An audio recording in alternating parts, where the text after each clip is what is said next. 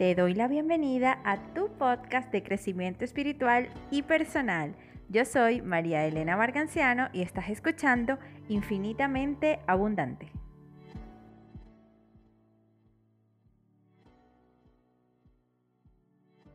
Hola, hola, te doy oficialmente la bienvenida a un nuevo episodio de tu podcast Infinitamente Abundante. Hoy quiero que hablemos acerca de tres hábitos que posiblemente te estén alejando de vivir con amor propio, que te estén cortando, que te estén minimizando esa energía de amor propio. El primer eh, hábito que posiblemente puedes estar teniendo es que te la pasas haciendo caso a lo que piensan o dicen los demás.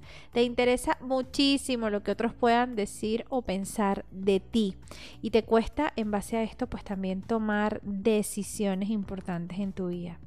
Y porque es importante reconocer esto, porque el amor propio es como es el respeto, ¿no? La aceptación, la valoración que tú tienes para contigo misma. Entonces, si tú te la pasas pensando que los demás van a decir o hacer y van a pensar de ti cosas, te vas a paralizar a la hora de ser tú misma, a la hora de valorarte a ti misma, porque pones por encima eh, la opinión de otras personas y obviamente te dejas de lado y ahí empieza a minimizar tu respeto para contigo y no te aceptas realmente a ti misma tal cual y como eres y por eso te interesa tanto la opinión de otras personas con respecto a ti.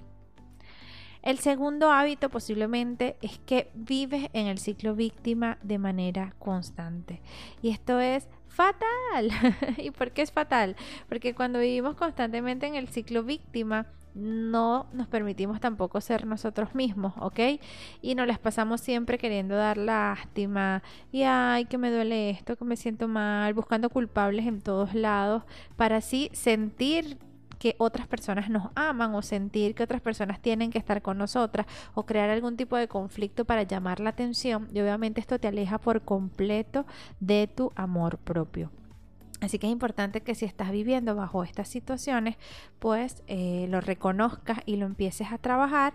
Y esto se trabaja sencillamente, pues reforzando tu amor propio, trabajando tu, tu concepto, tu confianza, el respeto para contigo mismo, aprendiendo a valorarte. Y si no puedes hacerlo sola, busca ayuda de un especialista porque es necesario, ¿ok? Es necesario cuando nos amamos realmente y ponemos en acción el amor propio cosas maravillosas podemos empezar a crear en nuestras vidas porque acuérdate que creamos desde el ser.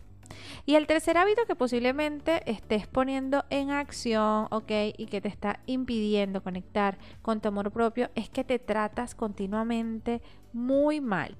Cuando te tratas mal, definitivamente aquí eh, muestras un reflejo de lo que son tus pensamientos, de lo que son tus emociones y sobre todo de lo que piensas constantemente y sientes constantemente hacia ti, ¿no? Hacia tu autoconcepto. Y la meta principal aquí, si lo reconoces, que te estás hablando feo, te estás hablando mal, te tratas mal, no cuidas de ti, jamás te tomas como prioridad, definitivamente ahí te estás tratando mal.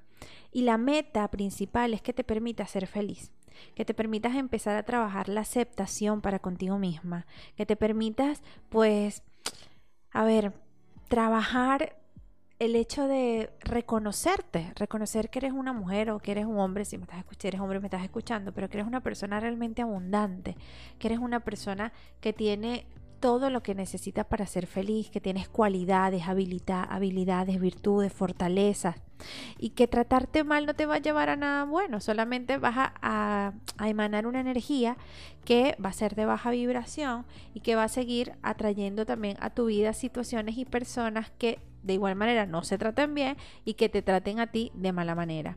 Entonces, ¿por qué es importante reconocer esto si estás viviendo bajo estos hábitos? Porque entonces no estás, no estás creando la vida que realmente quieres. ¿ok? Y es importante que lo reconozcas porque de esto depende, ¿ok? Que te ames, de esto depende que vivas y que crees una realidad distinta en tu vida y solamente depende de ti. Esto es importante que lo tengas claro. Cuando comenzamos a cultivar nuestro amor propio, definitivamente ocurre una transformación en nuestra vida, porque empezamos a fortalecer eh, cosas eh, habilidades, emociones que estaban adormecidas, ¿no? Cuando estábamos bajo estos hábitos que te estaban alejando de esa conexión con el amor propio. Así que mi invitación es a que te permitas reconocerte, aceptarte, respetarte y valorarte un pasito a la vez porque esto es parte de tu autoestima, esto es parte de conectar con tu esencia, con quien tú eres aquí y ahora. Y si no tenemos amor propio, nuestra autoestima automáticamente se va a ver afectada. La autoestima es el resultado de la percepción que cada uno de ustedes tiene de ustedes mismos o que cada uno de nosotros tenemos de nosotros mismos. Así que pregúntate, a ver, ¿Qué percepción tengo de mí misma? ¿Quién soy? ¿Cómo me siento? ¿Cómo me veo? ¿Qué digo de mí cuando me veo frente al espejo? ¿Qué digo de mí cuando algo no me sale bien o cuando me equivoco en algo? ¿Cómo actúo cuando las cosas no salen como yo quiero que salgan?